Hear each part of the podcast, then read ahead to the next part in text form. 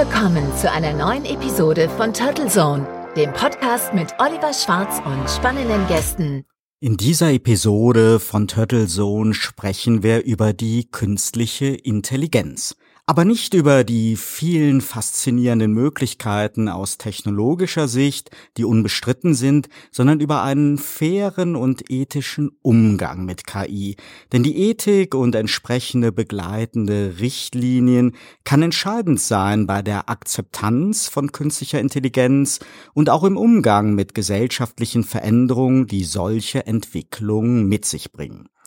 Ich begrüße dazu bei mir im Studio eine Expertin, die als wissenschaftliche Mitarbeiterin einer namhaften Universität zu Information Process Engineering forscht und sich aktuell stark mit Themen wie Predictive People Analytics, Digitalisierung oder Arbeitswelten und eben fairer und ethischer KI beschäftigt. Herzlich willkommen, Miriam Klöpper. Schön, dass du da bist. Vielen Dank. Ähm, herzlichen Dank für die Einladung. Ich freue mich auch sehr, dass ich hier sein darf. Dann legen wir direkt los mit diesem Interview. Miriam, wenn wir über künstliche Intelligenz und Ethik sprechen, ist die Debatte darüber dann eher von der Frage geprägt, welche ethischen Voraussetzungen KI braucht, um gesellschaftliche Akzeptanz zu erlangen und zum Erfolg zu werden?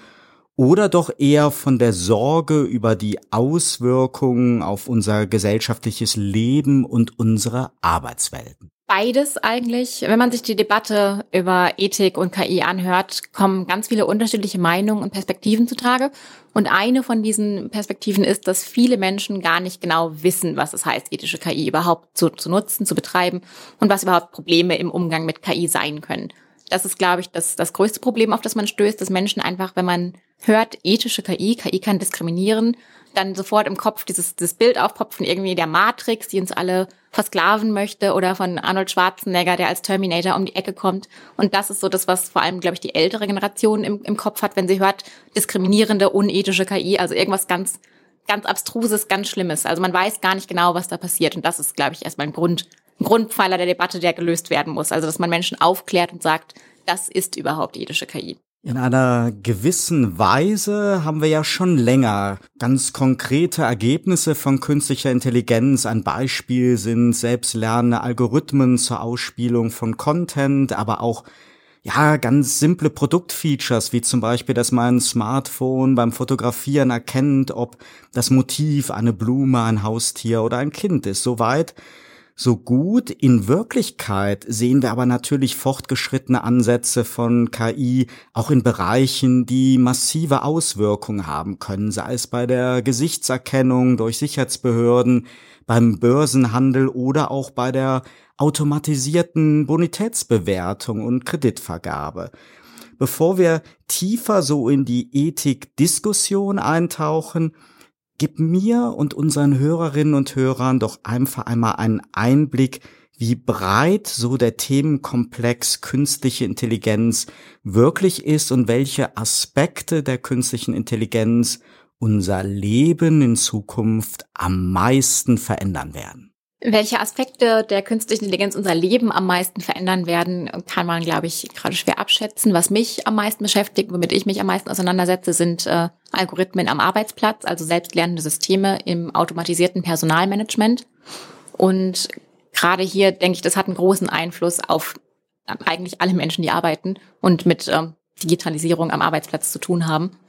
Ähm, wenn man sich hier anschaut, wie Menschen zum Beispiel im, im Bewerberprozess, wenn Bewerbungen automatisch aussortiert werden und Algorithmen automatisch entscheiden, welche Bewerbungsunterlagen zum Beispiel überhaupt erst in die Personalabteilung gebracht werden. Dann könnte man sich ja denken, ist es irgendwie ganz positiv, dass das gemacht wird weil wenn der Algorithmus, dieser ominöse in Anführungszeichen Algorithmus, das ausgewertet hat, sollte es ja bewertungsfrei sein und neutral und eben nicht diese menschlichen Vorurteile mit reinbringen. Aber in Wirklichkeit ist das selbstlernende System natürlich oder das, der Algorithmus, den irgendwer trainiert hat, nicht aus dem Nichts entstanden und aus dem Nichts gekommen, sondern muss ja zurückgreifen auf Datensätze, die schon vorhanden waren und damit trainiert werden in dem Sinne. Das heißt, alle Daten, die da irgendwie eingegeben worden sind, können natürlich menschliche Vorurteile beinhalten. Das heißt, wenn jetzt zum Beispiel in der Firma, in der ein Algorithmus zum Bewerberprozess eingesetzt wird, neu trainiert wird und in der Firma schon immer ein Vorurteil gegen Frauen beispielsweise bestand. Dann kann es sein, dass der Algorithmus einfach lernt, okay, wir möchten keine Frauen einstellen, weil die, die erfolgreichen Bewerbungen der letzten zehn Jahre sagen, eins der wichtigsten Merkmale ist scheinbar männlich zu sein. Und das lernt dann der Algorithmus und sortiert fortan alle weiblichen äh, Bewerbungs Bewerbungsunterlagen aus. Und das ist natürlich Diskriminierung in höchstem Maße, aber die Person, die das am Ende auswertet, könnte sehen, okay, das war ja ein Algorithmus, das ist ja gar keine menschliche Diskriminierung, also ist es echt die richtige Entscheidung. Und das ist, macht das Ganze noch irgendwie schlimmer, weil Diskriminierung durch Algorithmen dadurch irgendwie auch viel unterschwelliger passiert. Man erkennt nicht sofort, dass es Diskriminierung ist oder dass da was passiert. Und man weiß auch nicht, gegen wen man da vorgehen muss. Und das ist, glaube ich, eines der größten Probleme. Dass man einfach nicht erkennen kann, wenn man diskriminiert wird dadurch, in den meisten Fällen. Spannend. Wie, wie weit fortgeschritten ist denn schon so die Forschung an diesen künstlichen Intelligenzalgorithmen in der Human Resources Branche? Weil ich habe schon so das Gefühl, wenn du das so erzählst, das wird nicht mehr lang dauern, bis wir das sehen. Oder vielleicht wird es ja auch schon in der Tat bei großen Konzernen eingesetzt. Da wird schon einiges eingesetzt tatsächlich. Ähm, also, dass Lebensläufe automatisch ausgewertet werden, das passiert eigentlich wahrscheinlich täglich schon. Aber es gibt auch eben diese sogenannten People Analytics Systeme, die ich untersuche, in denen es mehr darum geht, dass wirklich durch die Auswertung von MitarbeiterInnen-Daten ähm, Vorhersagen getroffen werden über was für mögliche Entscheidungen, also verbesserte Entscheidungen in einer Firma getroffen werden könnten. Und die Systeme sind zwar auf dem Markt, und zwar gibt es auch ganz schön viele von denen eigentlich, aber nicht, noch nicht richtig etabliert eigentlich und vor allem nicht in Deutschland, auf dem deutschen Markt, weil der Großteil dieser Systeme aus dem US-amerikanischen Raum kommt, dort andere Gesetze herrschen und auch vor allem andere Datenschutzgesetze herrschen und dementsprechend die Anwendungen in Deutschland einfach teilweise noch gar nicht erlaubt sind oder nicht, nicht das machen dürfen, was sie eigentlich können. Und deswegen ist es noch ganz kritisch, wie, was hier in Deutschland eigentlich mit diesen Systemen passiert. Und das ist noch ganz interessant, das zu sehen und zu beobachten und auch die Entwicklung zu beobachten. Also hier in Deutschland sind wir da noch nicht so sehr weit, glaube ich, dass das in starkem Ausmaß genutzt wird. Ja, ich frage mich als jemand, der in seiner Karriere natürlich auch selber oft Bewerbungsunterlagen geprüft hat, inwieweit das wirklich einen Vorteil für ein Unternehmen bringt. In den USA kennen wir das ja, dass dort um in diesem Vorsortierungsprozess auch diskriminierungsfreier zu sein, schon ja Bewerbungsfotos, die bei uns immer noch hoch im Kurs sind, ja schon länger unerwünscht sind bei vielen großen Unternehmen. Aber kann jetzt wirklich so ein Algorithmus, kann die künstliche Intelligenz diesen Prozess nicht nur diskriminierungsfreier gestalten, sondern auch wirklich effizienter, erfolgreicher machen? Denn am Ende des Tages ist es ja doch so, ob ein, ein Bewerber zu einem Unternehmen passt, ob man das alleine aus einem Lebenslauf, aus der Auswertung heraus entdecken kann, das ist doch etwas, sagt mir meine Business- und Lebenserfahrung, dass das eigentlich eher weniger der Fall ist. Ja gut, im herkömmlichen ähm, Bewerbungsprozess sind ja auch Menschen werden eingeladen, nachdem man, nachdem irgendwer entschieden hat, dass dieser Lebenslauf ähm, gut oder nicht gut war. Und ähm, dieser Prozess wird dann einfach automatisiert. Aber die Person, die dahinter saß, macht ja eigentlich auch erstmal nichts anderes, weil auch, auch im herkömmlichen Bewerbungsprozess kann ich ja die Person noch nicht einschätzen, sondern eben nur diesen Lebenslauf, den ich sehe. Und das mhm. macht ja die Maschine auch ähnlich. Und danach gäbe es ja wahrscheinlich noch ein echtes Bewerbungsgespräch. Wobei natürlich auch durchaus denkbar ist, dass es äh, Video, ähm, Videogespräche gibt, also Video, ähm, also über Zoom oder ähnliche Technologien, einfach Videocalls, in denen Bewerberprozesse und Bewerbungsprozesse stattfinden und durch ähm, Gesichtsaufnahmen tatsächlich nochmal entschieden werden soll oder ausgewertet werden soll, wer jetzt hier der beste Kandidat ist und ähm, Entscheidungen über den möglichen Charakter einer Person getroffen werden sollen. Und das finde ich zum Beispiel ganz kritisch, wenn solche Auswertungen stattfinden, die oft irgendwie nicht richtig wissenschaftlich fundiert sind und anhand von Mimik und Gestik dann entschieden wird, was für Charaktereigenschaften diese Person hat und ob sie in die Firma passt. Das sind ja schöne Aussichten, wenn wir dann demnächst das erste Bewerbungsgespräch mit einem ja Videoroboter eines Unternehmens haben ja. und nicht mehr mit einem ja künftigen Kollegen, Vorgesetzten oder HR-Mitarbeiter. Spannend. Steigen wir mal etwas tiefer ein in die Fragen zur fairen und ethischen Nutzung ja dieser mehr oder weniger schönen neuen Welt. Die Frage der Ethik wird ja von verschiedenen Seiten diskutiert, in der Politik, im Datenschutz, aber auch in der Industrie, die sich natürlich Wettbewerbsvorteile von KI erhofft wenn sie Vertrauen darin aufbauen kann, dass die Angst so vor Kontrollverlust unbegründet ist und der Nutzen für die Menschen überwiegt. Was hat dich eigentlich an diesem Thema fasziniert und welche Aspekte siehst du als die wirklich relevanten an? Denn es geht ja vermutlich längst nicht mehr um die Frage, ob wir in immer mehr Lebensbereichen künftig künstliche Intelligenz sehen werden, sondern einfach, wie wir damit im Kontext uns wichtiger Werte umgehen werden. Was mich daran äh, interessiert, oh Gott, ähm, ich persönlich äh, finde, glaube ich, also ich, ich, für mich ist es extrem wichtig, mich auch selbst dafür einzusetzen, dass Menschen nicht diskriminiert werden und dass äh, Dinge einfach gleichberechtigt passieren. Und ähm, ich denke, der Umgang mit Technologien muss auf jeden Fall noch weitestgehend untersucht werden in, in, dem Bereich, dass man wirklich schaut, okay, was bedeutet da Chancengerechtigkeit, was bedeutet da Gleichberechtigung und wie kann man das erreichen? Also es sind alles Fragen, die dann noch ganz, ganz ungeklärt sind und äh, die es noch zu untersuchen gilt. Und deswegen ist es so ein großes neues Feld irgendwie noch, gerade vor allem People Analytics oder Predictive People Analytics. Da gibt es einfach noch nicht richtig viel zu, aber es ist trotzdem was, das äh, viel viel diskutiert wird und äh, viel auf dem, also es, es gibt viele Anwendungen auf dem Markt, aber keiner keiner hat aus wissenschaftlicher Perspektive schon so richtig den Einblick darüber, wie das Ganze fair passieren kann. Ich denke, dass das einfach ganz spannend ist, da in einem neuen Feld einfach vor allem unterwegs zu sein und vielleicht auch unterstützen, dass Menschen eben fairer behandelt werden. Dadurch. Wir haben ja die Situation, dass wir einerseits im Industriesektor immer noch ein Hightech-Land sind und sicher im Rahmen von Industrie 4.0 und was danach kommt, auch unsere Maschinen immer intelligenter machen können. Dort funktioniert ja Machine Learning und Predictive Maintenance schon tagtäglich. Aber es betrifft halt noch nicht so den Privatmenschen. Bei der Internetinfrastruktur und bei Angeboten und Lösungen für uns als Privatmensch sind wir in Deutschland doch weit weniger führend und es dominieren oft US-amerikanische oder chinesische Anbieter mit ja, entsprechenden Begleiterscheinungen, zum Beispiel einem anderen Verständnis von Datenschutz. Und gerade beim Thema Datenschutz haben wir ja gesehen, dass es erstrebenswert war, von zig nationalen Regelungen zumindest auf einen europäischen Rahmen zu kommen. Wie sieht das nun bei ethischen Prinzipien rund um die KI aus?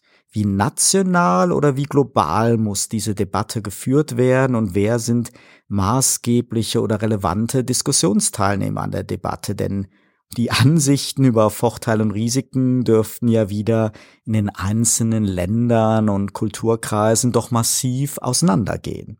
Ja, ich denke, dass einfach klar die Industrie einen Vorteil darin sehen würde, möglichst viele Daten zu sammeln, weil Daten in dem Sinne einfach Geld bedeuten und vermarktet werden können wieder. Aber ich glaube, das größte Problem, das wir da haben, ist, dass viele Menschen einfach nicht wissen, also wieder hier ist das Wissen eigentlich das Problem und die Aufklärung über solche Problematiken, dass Menschen nicht klar ist, was mit ihren Daten gemacht werden kann und dass darüber nicht, nicht rational entschieden wird, sondern wir kennen das, glaube ich, alle, wenn wir uns irgendwie eine App runterladen, dann sehen wir, diese, diese ellenlange Datenschutzeinwilligungserklärung. Und niemand liest das wirklich, glaube ich. Niemand. Das, äh, scrollt man einfach durch und dann klickt man, okay, verstanden, I agree, weiter. Und dann hat man das durch. Und ich glaube, dass das einfach ein großes Problem ist, dass Menschen einfach nicht aufgeklärt werden, was mit ihren Daten irgendwie passieren kann. Oder dass Menschen irgendwie Daten, okay, wenn denken, wenn ich mich hier anmelde, dann kriege ich irgendwas gratis und äh, einfach gar nicht darüber nachdenken, dass wenn es Sachen gratis gibt, sie in den meisten Fällen eigentlich dann die Ware sind, die da vermarktet wird. Das ist das gleiche wie mit Facebook zum Beispiel wenn ich mich auf Facebook anmelde und da meine ganzen Daten preisgebe, dann denke ich, oh, ich habe eine gratis Plattform, die ich nutzen kann für mich und mein, mein soziales Leben. Aber in Wirklichkeit will ja diese Plattform irgendwas von uns und man will ja Geld mit diesen Daten verdienen und damit, dass uns Werbung gezeigt wird und ähnliche Dinge. Und das wird einfach vergessen. Also warum, ähm, also was, was mit Daten gemacht wird und warum wir uns gratis überall anmelden können, glaube ich. Und ähm, zum zweiten Teil der Frage, wer, das, äh, wer da die größten Stakeholder sein sollten, sich darum kümmern. Ich glaube, dass die EU da ähm, ganz, ganz wichtig ist, dass, äh, dass einfach die Europäische Kommission zum Beispiel für künstliche Intelligenz, dass sich da eingesetzt wird und geschaut wird, was sind die Problematiken mit eben künstlicher Intelligenz und Datenschutz und was sollte dagegen, äh, was sollte gemacht werden. Ich glaube, solche Einrichtungen sind da ganz wichtig. Und ich denke, es ist wichtig, dass sowas europaweit greift, weil wir uns eben nicht nur, also ich meine, alleine schon aus, aus, aus ganz einfachen Dingen, weil wir uns irgendwie nicht auf nur deutschen Plattformen zum Beispiel anbewegen, aber auch, weil es, glaube ich, verständlicher ist für Menschen, die eben diese Plattform nutzen, wenn einfach alles einen einheitlichen europäischen Rahmen hat. Und gibt es dafür schon Institutionen, gibt es schon ein internationale gemeinsame Arbeitsgruppen, um solche gemeinsamen Regeln zu erarbeiten? Oder ist das doch etwas, wo momentan wir eher die Entwicklung haben, jeder entwickelt das, was machbar ist. In den jeweiligen Ländern finden eventuell Debatten statt, aber es gibt eben noch keinen internationalen Rahmen oder gibt es dazu halt schon entsprechende Initiativen? es gibt Sicherheit diverse Gesetzesentwürfe, die sich, ähm, die auch länderübergreifend daran arbeiten. Ich weiß, dass es zum Beispiel im Sinne von, wenn es eben um diskriminierende Algorithmen geht, dass da diverse Länder natürlich gerade an Lösungen ähm, arbeiten, was man gesetzestechnisch machen kann, um zu verhindern, dass Algorithmen diskriminieren, beispielsweise bei der Arbeitsplatzauswahl. Ähm, also sowas wird durchaus gemacht und vorangetrieben. Die Notwendigkeit so zum ethischen Umgang mit neuen Technologien wie auch der künstlichen Intelligenz, die haben wir, glaube ich, jetzt schon mal ganz gut greifbar gemacht. Aber wie sieht es so mit dem Aspekt der Fairness aus? Kannst du uns da noch einmal abholen, welche Aspekte der Debatte hier besonders wichtig sind, ja, und welche Art von Unfairness es halt zu vermeiden gilt? Ich glaube, eines der größten Probleme mit Fairness ist, dass man natürlich, wenn man Sachen nicht angezeigt bekommt, beispielsweise, wie zum Beispiel, wenn ich im Internet Jobanzeigen sehe oder eben nicht sehe, einfach erstmal gar nicht weiß, wenn ich irgendwas nicht gesehen habe, natürlich. Das heißt, da kann ich mich schon mal nicht mal an der Debatte beteiligen, ob irgendwas fair oder unfair ist, weil ich überhaupt nicht weiß, dass ich in dem Sinne gerade diskriminiert worden bin. Ähm, in den USA gibt es ja, das gibt es ein Gesetz, das natürlich äh, sagt, dass alle Menschen den gleichen Zugang zu Stellenausschreibungen haben müssen. Es gibt es irgendwie seit 19 seit den 1970er Jahren, wenn ich mich da, ich hab, bin mir gerade nicht ganz sicher. Auf jeden Fall, der Zugang zu Stellenausschreibungen sollte allen Menschen gleichermaßen sichtbar sein. Es gibt aber Stellenausschreibungen, die dann eben zum Beispiel über Facebook Werbung vermittelt werden. Zum Beispiel, da wird gesagt, okay, ihr könnt hier irgendwie klicken und euch die folgenden Stellen angucken. Dann ist es aber so, dass zum Beispiel Frauen andere Anzeigen gezeigt bekommen als Männer. Und das hat teilweise auch einen ganz einfachen Grund. Frauen in einer gewissen Altersklasse sind eine viel, viel teure Zielgruppe für Werbeanzeigen als Männer. Das heißt, irgendein Algorithmus hat berechnet, okay, Frauen klicken im Schnitt häufiger auf diese Anzeigen, zahlen dann mehr Geld, weil sie eben kaufen, was sie da sehen. Und Männer machen das weniger. Das heißt, Frauen sind teurer, um ihnen Werbung anzuzeigen. Das heißt, die sehen viele Dinge einfach gar nicht. Und das kann natürlich diskriminierend sein, je nachdem, was der Frau dann da vielleicht auch entgehen könnte. Ähm, aber davon weiß man ja dann gar nichts. Und das ist ein Fairness-Problem eigentlich. Oder gleichermaßen, äh, wenn man sich zum Beispiel Algorithmen anguckt, ähm, in Recommender-Systemen, also in Empfehlungssystemen, die zum Beispiel auf ja eben Fort Fortbildungsplattformen ähm, benutzt werden oder zum Beispiel auch auf ähm, ja ich weiß auch auf Job Jobbörsen wahrscheinlich. Wenn ich als Frau zum Beispiel eine Fortbildung machen möchte und die Plattform sagt mir dann, weiß ich nicht, mach doch mal hier folgende Fortbildung. Das haben irgendwie 100 andere Frauen in deinem Umfeld haben das auch gemacht oder in der näheren Umgebung oder mit deinem ähnlichen Profil oder ähnliches. Und die Frau macht dann diese Fortbildung und denkt sich, okay, jetzt habe ich mich wieder fortgebildet und ich habe irgendwie, keine Ahnung, das ist jetzt vielleicht die dritte Fortbildung, die ich irgendwie in den letzten Jahren gemacht habe und ich bin eigentlich schon ganz gut dabei, denkt die sich. Aber in Wirklichkeit macht sie einfach eine Fortbildung, die eben zwar auch viele andere Frauen gemacht haben, die aber jobtechnisch ihr überhaupt nichts bringt, die nicht mit irgendwelchen Aufstiegschancen verknüpft ist Sie denkt aber, sie hat alles richtig gemacht, weil sie sich weitergebildet hat. Und den Männern wurde vielleicht zur gleichen Zeit irgendwie angeboten, hier mach doch mal folgenden Python-Programmierkurs zum Beispiel. Was auf jeden Fall deutlich eher dazu beitragen könnte, dass man einen besser gestellten Job bekommen könnte. Und ähm, auch das kann Diskriminierung sein und Unfairness, dass einfach verschiedene Angebote dargestellt werden, je nachdem, was der Algorithmus gelernt hat, wie man was recommenden sollte zum Beispiel. Also auch das ist Diskriminierung und unfair.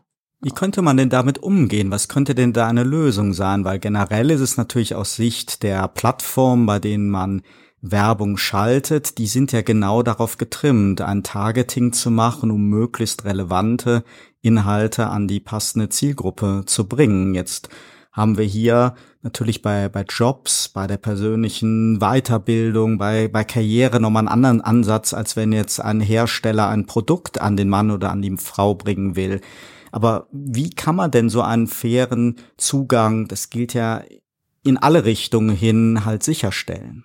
Also ich denke, im Fall der, der Job-Recommender-Systeme zum Beispiel müsste man einfach die, wahrscheinlich erstmal die grundsätzliche Datenbank neu gestalten und vielleicht einfach anders beschreiben, wer auf dieser Plattform unterwegs ist. Das heißt, man müsste ganz neue Begrifflichkeiten finden, die dann wieder gelernt werden und vielleicht auch schauen, okay, vielleicht beschreiben Frauen und Männer sich mit ganz anderen Worten auf dieser Plattform, machen aber eigentlich das Gleiche und benutzen nur ein anderes Wording. Und der Algorithmus hat dann zum Beispiel gelernt, aha, die und die Wortbegriffe ist wahrscheinlich weiblich und bekommt deswegen die und die Empfehlung.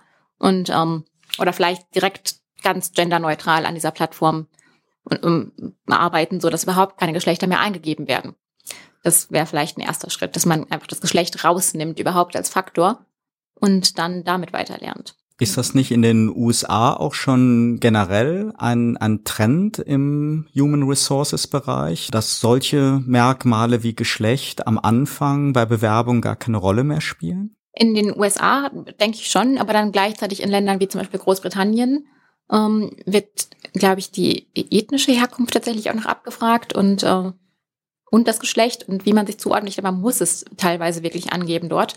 Und die sagen eben, sie haben dann bessere Chancen, fairere Entscheidungen zu treffen, indem sie eben diese ganzen Daten haben und wissen, ob man vielleicht zu irgendeiner Minority gehört und dementsprechend andere Aussagen treffen. Also es ist, glaube ich, von Land zu Land sehr unterschiedlich. Also es gibt natürlich auch in Deutschland die Ansätze, dass man einfach gar nicht mehr fragt, männlich, weiblich, divers oder irgendwas, sondern einfach die Bewerbung annimmt oder auch die Tatsache, ob man ein Foto auf seine Bewerbung mit drauf macht, ist, glaube ich, in den USA und auch in Großbritannien sehr verpönt, aber hier in Deutschland macht man es weiterhin. Aber ich denke, da gibt es je nach Land unterschiedliche Regelungen, aber in Deutschland wird, wird es, glaube ich, noch dauern, bis das gar keine Rolle mehr spielt. Du forschst zu diesen Themen, Miriam. Auf der anderen Seite bist du ja, wie wir alle, sicherlich auch eine regelmäßige Technologienutzerin und wirst sicher dein Smartphone und das Internet ja nicht missen wollen. Wir stehen ja alle ständig vor der Situation, dass uns Risiken durchaus bewusst sind, wir diese aber für den Vorteil oder auch für die Kommunikationsfähigkeit in Kauf nehmen. Wenn ich mit einem großen Freundeskreis in Kontakt bleiben will, ja, dann wird es irgendwann müßig, ständig darüber nachzudenken, welche Daten Facebook sammelt oder wie sicher die Kommunikation über WhatsApp ist. Aber es gibt halt auch so psychologische Hürden, zum Beispiel rund um Krankheiten. Und hierzulande haben wir ja gesehen, wie sowas halt auch sinnvolle Anwendungen verhindern kann. Ein Beispiel dafür ist ja die Corona-Warn-App, die ja ganz bewusst weit unter ihren technologischen Möglichkeiten konzipiert und umgesetzt worden ist, einfach um Befürchtungen aus dem Weg zu gehen. Wenn du mal selber überlegst, wo ertappst du dich dabei im Umgang mit alltäglicher Technologie leichtsinnig zu sein oder wo sind für dich auch mit deinem Wissen aus deinem Forschungsgebiet so Grenzen, wo du Bauchschmerzen hast und vielleicht aus Sorgen um den Umgang mit deinen Daten bewusst auf eine coole oder nützliche Anwendung verzichtest? Ich glaube, ich bin da tatsächlich sehr rational unterwegs und mache, glaube ich, einfach nichts, wo ich mir denke, dass es zu, dass mir das zu riskant wäre. Ähm, wobei doch eigentlich schon wahrscheinlich, dass das den größten Fehler nicht mache, ist, dass ich wahrscheinlich meinen Laptop nicht regelmäßig update, nicht regelmäßig genug und das wahrscheinlich schon eine Problematik an sich ist. Ähm, aber ich glaube, dass ich da tatsächlich, ich, wenn ich wirklich drüber nachdenken würde, also würde ich wahrscheinlich viele Sachen nicht so nutzen, wie ich sie jetzt nutze. Nein. Ich, ich denke gerade zum Beispiel, ich weiß, ich benutze Twitter zum Beispiel, ist so eins der Hauptmedien, das ich benutze. Und ähm, ich glaube, da mache ich, ich, ich denke einfach nicht drüber nach. Das ist, glaube ich, mein, das, das ist, ja. Also ich gebe nicht zu viele Daten preis, aber ich denke auch, dass ich nicht zu viel drüber nachdenke einfach. Und ich glaube, wenn ich das tun würde, dann würde ich wahrscheinlich einfach aufhören, diese Daten, äh, diese, diese ganzen Plattformen zu benutzen. Ja, wahrscheinlich. Aber es gibt ja diese Dinge, die zum Beispiel, die, die ganz interessant sind, die vielen Leuten oft auffallen, wenn man zum Beispiel sagt, ich habe mich irgendwie gestern mit meiner Freundin über, keine Ahnung, übers ähm, weiß ich nicht, über, über irgendwie ein besonderes Paar Schuhe unterhalten. Und ähm, weiß ich nicht, und am nächsten Tag kriegt man dann Werbung für genau diese Marke irgendwie angezeigt auf seinem Smartphone. Und dann kommen viele Leute, glaube ich, schnell zu dem Schluss, dass ich denke, okay, ich werde offensichtlich abgehört über mein Smartphone. Und das ist ganz interessant, ähm, weil Menschen, also dieser, dieser psychologische Effekt, der dann auftritt, wenn man feststellt, okay, ich habe über irgendwas geredet und dann wird mir die Werbung angezeigt. Und das einer der Aha-Momente für Leute ist, indem sie sich, glaube ich, denken, okay, da ist wirklich irgendwas, das äh, vielleicht nicht in Ordnung ist. Aber in Wirklichkeit ist es ganz, ganz tricky, was da passiert. Also es hört natürlich wahrscheinlich, hoffentlich niemand unser Smartphone ab, ähm, nehme ich an. Aber was da passiert, ist teilweise zum Beispiel, dass zwar unser WhatsApp-Verlauf beispielsweise, unser WhatsApp-Verlauf wird nicht ähm, wird nicht durchgelesen oder nicht gescannt und mitgetrackt oder ähnliches. Was aber getrackt wird zum Beispiel ist, mit wem ich mir häufig Nachrichten schicke.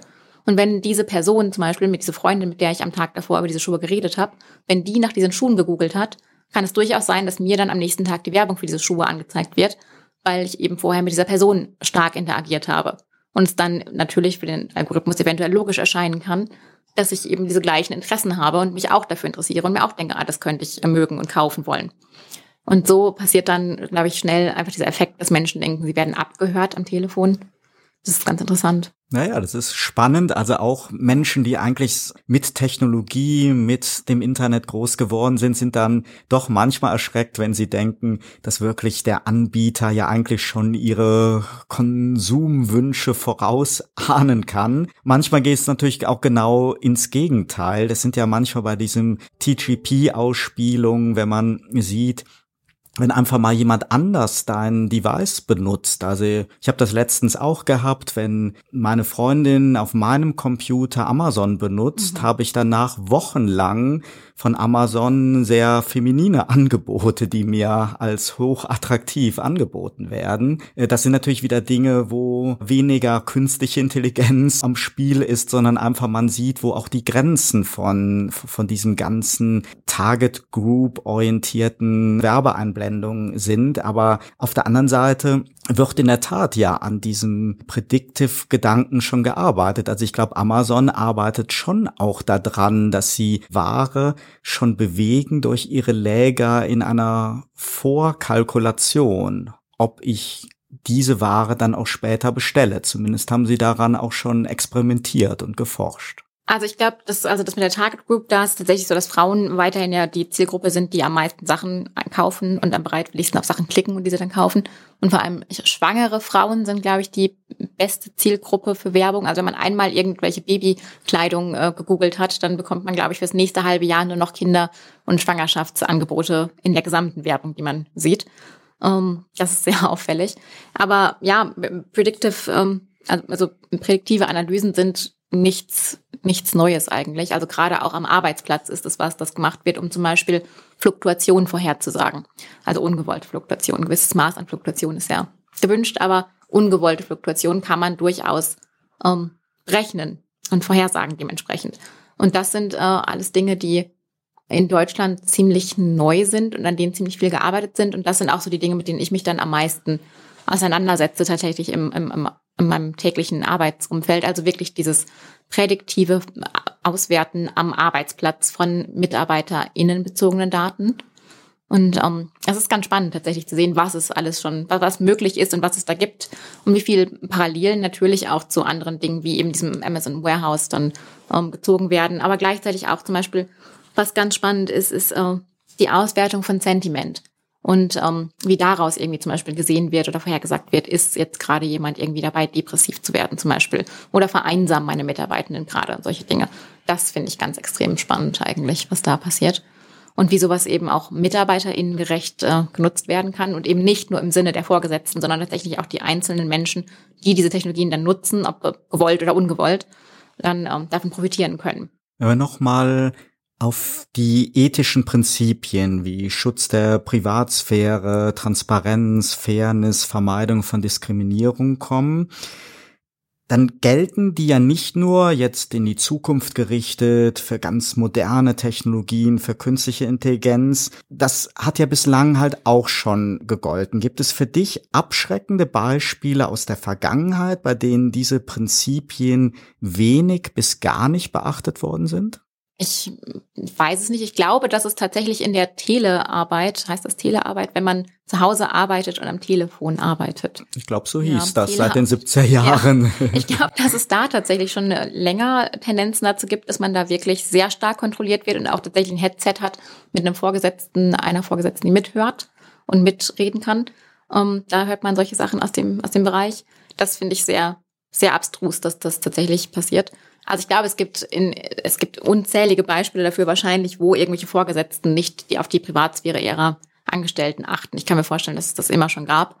Genauso wie es diese Furcht einfach vor neuen Technologien, die einen irgendwie überholen. Das ist ja nichts, nichts Neues, dass wir jetzt gerade erst mit der künstlichen Intelligenz haben und das aufkommt, sondern das gab es ja, weiß nicht, das fängt irgendwie wahrscheinlich mit Prometheus an und ähm, zieht sich irgendwie durch die gesamte Geschichte durch, wenn man irgendwie sich natürlich Frankenstein als bestes Beispiel vielleicht anguckt, aber dann auch so Sachen wie in Metropolis, die Maschinen Maria und solche Sachen. Also Künstliche Intelligenz ist immer was, das das zwar besser ist als wir, aber das uns irgendwie immer, also Technik an sich, das uns überholt und das mit dem wir, wo, wo man einfach Angst hat, dass es vielleicht einfach außer Kontrolle geraten kann.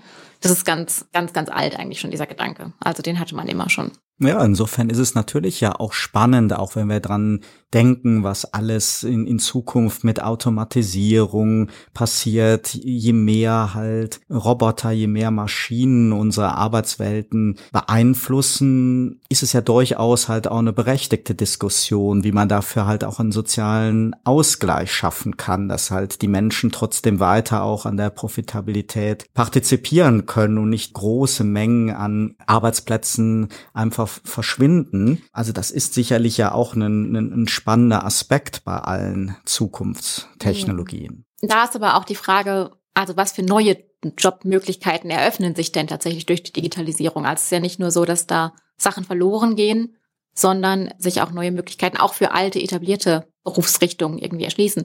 Das ist, ähm, ich weiß gar nicht, mit mir ich da letztens zurückkomme. Aber zum Beispiel, mich hat jemand gefragt, was denn, ob denn der klassische Bäcker zum Beispiel profitieren kann von Digitalisierung. Und es war dann so, ja, was, was nützt mir das denn? Was bringt mir das? Und ich denke mir, da muss man dann halt einfach klar sagen, gut, im, im eigentlichen Arbeitsleben wahrscheinlich erstmal nichts, natürlich. Aber wenn man dann darüber nachdenkt, dass man dadurch zum Beispiel Lieferketten transparenter machen könnte. Man könnte Plattformen nutzen, auf denen man irgendwie schauen kann, okay, daher kommt das Mehl, da ist es irgendwie transportiert worden, das sind die Wege, die das gegangen ist, daher kommt irgendwie ein Essen, solche Dinge nachvollziehbar zu machen.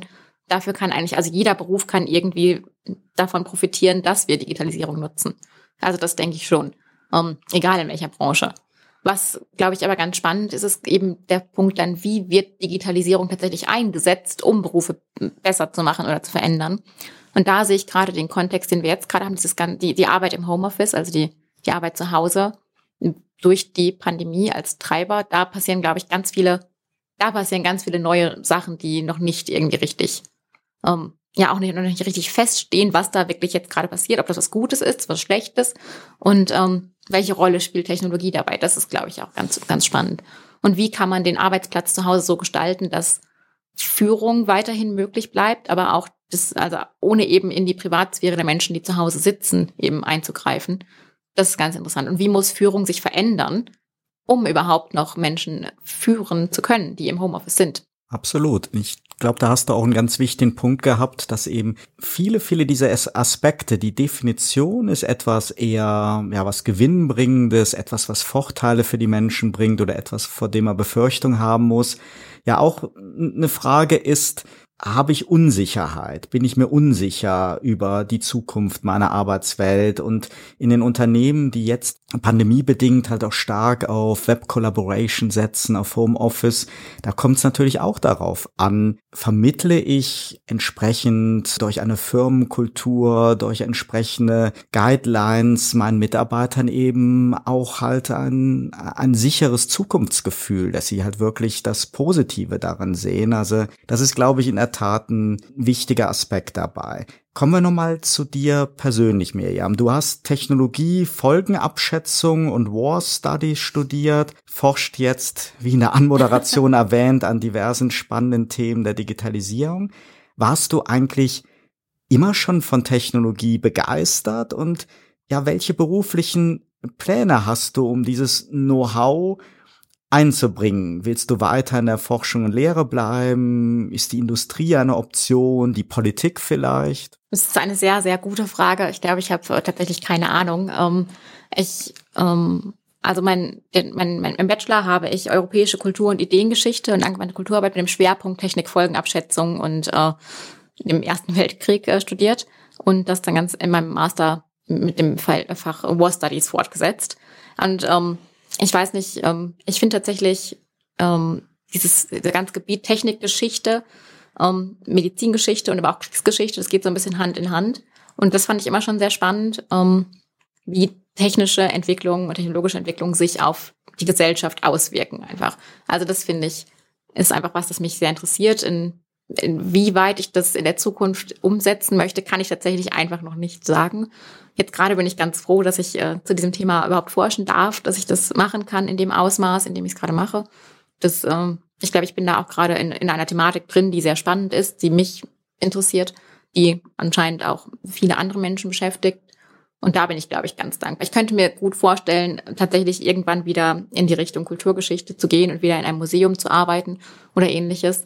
Das kann ich mir sehr gut vorstellen. Aber gleichzeitig kann ich mir auch genauso gut vorstellen, dass ich einfach in der Forschung bleibe und hier an einem Forschungsinstitut weiterhin beschäftigt bin. Also da, da sehe ich ganz schön viele Möglichkeiten eigentlich. ja. Corona schränkt uns ja alle privat und beruflich ein und während wir dieses Interview führen Anfang Dezember, ernehmen die Diskussion der Ministerpräsidenten über eine Verlängerung oder Verschärfung des Lockdown Light und der Kontaktregeln ja an Heftigkeit zu. Sicher auch kein Wunder bei täglich über 400 Todesopfern hier in Deutschland. Alle Hoffnungen liegen dabei auf bald verfügbaren Impfstoffen und die Aha-Regeln, die wir alle beachten sollen, die sind ja eindeutig wenig technologisch. Ebenso wenig wie so diese tägliche Übermittlung von Testergebnissen per Telefax an das Robert-Koch-Institut. Die Corona-App, ich habe die ja eben schon mal angerissen, die ist halt ja bewusst in ihrer Funktionalität eingeschränkt und wir alle haben, solange es noch möglich war, Restaurants zu besuchen, jetzt Kontaktbögen mit der Hand ausfüllen müssen, alles halt wenig technologisch und alles Umstände, die eine Debatte über künstliche Intelligenz in dem Zusammenhang halt arg futuristisch aussehen lassen. Jetzt wenn wir mal alle berechtigten Datenschutzbedenken außen vor lassen, da frage ich mich doch trotzdem, ob KI, künstliche Intelligenz nicht jetzt oder in naher Zukunft da wirklich einen wesentlichen Beitrag leisten könnte. So in dieser vorausschauenden Berechnung von Infektionshotspots, in der abstandswahrenden Steuerung von Menschenmassen, in der Erkennung von potenziellen Infektionsverbreitern, Berechnung von Bestuhlungs- und Belüftungskonzepten und, und, und. Und ich hatte so den Eindruck, Anfang des Jahres, mit den Bildern aus China, dass alle diese Gedanken so direkt so in diese Ecke chinesischer Überwachungsstaat gelegt worden sind. Und meine Frage ist an dich, kam das Coronavirus dummerweise einfach ein wenig zu früh, bevor wir uns eigentlich selber mit klar vereinbarten ethischen Prinzipien der wirklich freudig dieser technologischen Möglichkeiten bedienen? Ich glaube, es wird noch ganz, ganz lange dauern, bis man ähm, sagt, wir bedienen uns freudig dieser Möglichkeiten und bis Dinge wie Gesichtserkennung oder ähnliches, bis das, was wird, das eine Norm ist, die akzeptiert ist, falls es das überhaupt wird jemals. Also, dass man das, also ich glaube, dass das da ein ganz großer kultureller Unterschied ist, den wir hier haben, natürlich im Gegensatz zu asiatischen Ländern. Ähm, ich kann mir nicht vorstellen, dass das hier irgendwann begrüßend aufgenommen wird, dass wir das, ähm, dass das durchgesetzt wird. Was müsste denn dafür passieren? Oder wenn du dir jetzt einfach mal vorstellst, mhm. du hast jetzt wirklich ein, ein positives Feature, aber was dennoch Verunsicherung schafft. Und dieses Beispiel ist ja nicht von der Hand gewiesen. Da wird ja auch wirklich tagtäglich rege drum diskutiert. Ich glaube, da hängt doch viel von Kommunikation ab. Also was, was müssten wir eigentlich tun in der Einstellung zur Technologie, um einfach da eine größere Offenheit für solche technologischen Möglichkeiten zu schaffen? Oder sind diese Bedenken, die wir hier im Kulturkreis haben, vielleicht sogar vernünftig? Also erstens finde ich es, glaube ich, tatsächlich sehr vernünftig, wenn man Bedenken hat, weil man eben nicht sicher sagen kann, was mit diesen Daten dann irgendwann jemals passiert und wer diese Daten bekommt und was die, diese Person dann mit den Daten machen würde. Aber ich glaube, dass ein ganz großer Teil einfach eben Kommunikation wirklich ist und Vertrauen in, in auch die Menschen, die dann diese Technologie anbieten. Also das muss ja erstmal irgendwie geschaffen werden. Und das sehe ich, glaube ich, als eines der größten Probleme tatsächlich, dass man wirklich vertraut wenn man sowas abgibt. Und aber dieses Vertrauen müsste natürlich auch begründet werden. Und auch das ist dann natürlich wieder schwierig, weil es kann einfach nicht hundertprozentig versprochen werden, dass diese Daten dann nicht tatsächlich irgendwann mal von irgendwem genutzt werden in Zwecken, die nicht vorgesehen waren. Und ähm, dann, glaube ich, ist der nächste wichtige Schritt wie bei dieser ganzen Thematik generell einfach Aufklärung. Dass Menschen einfach dann wirklich aufgeklärt werden, was ist denn das überhaupt? Was bedeutet das? Und was bedeutet KI? Und was einfach, dass Menschen niedrigschwellig erklärt bekommen, was für Folgen sowas haben kann, wenn sie das nutzen und was eben mit Daten gemacht werden kann, dass das einfach gesagt wird. Also ich glaube, wenn Menschen aufgeklärt werden, gibt es auch weniger Probleme mit der Nutzung von solchen Technologien. Aber solange Menschen in irgendwelchen Medien ständig zu hören bekommen, oh, das ist aber dann Überwachung und es hat nichts damit zu tun, dass es irgendwie Corona gibt, sondern der Staat nutzt das irgendwie um, weiß ich nicht, da gab es natürlich auch diese Negativbeispiele, dass die, dass die handausgefüllten Zettel in den Restaurants irgendwie genutzt worden sind von irgendwelchen, irgendwelchen Polizeiaufklärungsdingen. Das war doch, war das nicht tatsächlich eine Situation, die passiert ist? Absolut. Ja, ja. und ich meine, solange das passiert, wüsste ich nicht, warum man vertrauensvoll seine Daten abgeben soll, wenn man dann weiß, sie werden doch wieder in Zwecken genutzt, die nicht absehbar waren. Es ist auch spannend. Wir hatten in einer der letzten Episoden hier bei Turtle Zone, habe ich den Professor Michael Butter interviewt, da haben wir über Verschwörungstheorien gesprochen und auch jetzt, dieses Jahr haben wir ja auch in Deutschland größer werdende Gruppe von Menschen, die ja teilweise die obskursten Verdächtigungen auch gegen die Politik, gegen den Staat bis hin zu einem ominösen Deep State verbreiten. Und es wird natürlich auch gegen Wissenschaft, gegen Forschung, auch der Impfstoff ist ja in diesen Kreisen äh, heiß diskutiert. Gibt es auch Beispiele, die du kennst, dass auch künstliche Intelligenz im Mittelpunkt einer Verschwörungstheorie steht? Ich glaube, dass generell eigentlich vieles, was Menschen über KI zu glauben meinen, ein, irgendwie schon fast verschwörungstheoretisch ist, weil man eben dieses, dieses sehr negative Bild von KI hat. Wobei natürlich, man muss auch klar sagen, viele Dinge, die gar keine KI in dem Sinne sind, werden einfach als KI schon bezeichnet. Und ähm, es ist aber nicht so, dass wir ja an dem Punkt wären, an dem wir eben diese Terminator-artigen oder Matrix-artigen Dinge hätten, und das ist, glaube ich, aber das, was eben Menschen damit assoziieren, wenn sie darüber nachdenken. Und ähm, Skynet ist es doch, glaube ich, bei Terminator, Skynet. Und ähm, ich glaube, das alleine ist schon so ein, so ein bisschen so ein Verschwörungsmythos, dass Menschen eben solche Sachen mit KI assoziieren. Einfach wirklich so ganz, ganz negative Dinge wirklich, die da einem in den Kopf kommen. Vor allem finde ich auch interessant, wenn man sich anguckt, wie KI dargestellt wird eigentlich in den Medien. KI an sich, wenn man das irgendwie aber wenn man das, wenn man es googelt oder man guckt irgendwie, was ist irgendwie ein Bild, eine bildliche Darstellung von KI, da hat man dann immer eine, eine ätherische, blaue Gestalt, oft irgendwie, also ent, entweder sehr, sehr geschlechtsneutral oder eher weiblich. Und es ist dann so ein bisschen sphärisch und wusy irgendwie und man weiß gar nicht, okay, was soll das sein? Ein göttliches, blaues Wesen irgendwie, das über uns steht? Oder vielleicht doch, weil es das Weibliche ist, eher sowas, das so ein bisschen, ist so ein bisschen dieser Dienstleistungsgedanke doch da. Es ist ganz, ganz seltsam, wie das dargestellt wird. Und das weicht so stark aber davon ab, was Menschen dann wirklich denken, weil ich meine, Arnold Schwarzenegger ist kein blaues sphärisches Wesen. Und das ist trotzdem, also wenn, wenn Menschen über KI reden, haben sie eben diese, diese negativen Gedanken im Kopf, aber gleichzeitig ist die Darstellung sowas sphärisches, übersinnliches, blaues irgendwie immer. Du, ich glaube, wir haben einige Hörerinnen und Hörer heute neugierig gemacht, sich mehr mit dem Thema zu beschäftigen. Du hast gerade schon Filme erwähnt. Gibt es so jenseits der ganz wissenschaftlichen Fachliteratur einen Roman, einen Film oder eine Serie, die du empfehlen kannst, die sich ja erhellend um KI, Ethik und Fairness dreht? Vielleicht, ähm, ich weiß nicht, die Sachen, die äh, Philip K. Geschrieben hat, die sind natürlich auch sehr Science-Fiction-artig, aber da gibt es natürlich einiges, gerade wenn man sich irgendwie den Minority Report anguckt zum Beispiel. Ähm, das finde ich, glaube ich, ganz interessant. Das Buch ist äh, auch sehr gut, sehr empfehlenswert. Ja, sagen wir mal, was noch ja, vor einigen Jahren Science Fiction war, ist ja heute schon zum Teil dann Realität geworden. Ja, das ist tatsächlich so. Ja, ja also Philip K. Dick kann man, glaube ich, hauptsächlich empfehlen. Ja. Ganz herzlichen Dank, Mirjam, für deinen Besuch im Studio und das spannende Gespräch. Bleib gesund in diesen schwierigen Zeiten und weiterhin viel Erfolg bei deiner Forschungsarbeit. Vielen, vielen Dank. Das kann ich nur zurückgeben. Vielen Dank. Schön, dass du da warst. Liebe Turtlesohn-Hörerinnen und Hörer, dieses Interview mit Miriam Klöpper haben wir am 4. Dezember wie immer live on tape aufgezeichnet.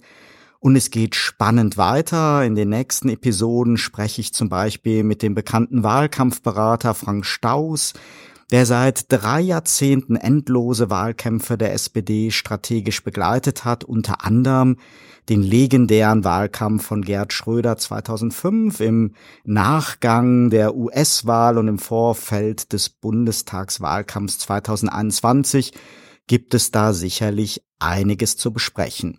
Außerdem empfehle ich sehr gerne den wöchentlichen Debattenpodcast Turtles und Tiny Talks. Jeden Montag früh zum Wochenstart debattieren Dr. Michael Gebert und ich aktuelle Zeitgeistthemen. Es lohnt sich also, dran zu bleiben und Turtlezone oder Turtlezone Tiny Talks zu abonnieren.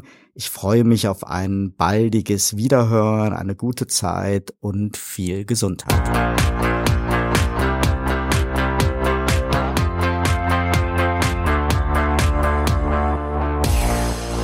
Sie hörten Turtle Zone, den Podcast mit Oliver Schwarz. Eine Produktion von Turtle Media aus dem Podcaststudio in Ettlingen bei Karlsruhe. Immer neu bei Spotify, iTunes und YouTube und auf turtlezone.de.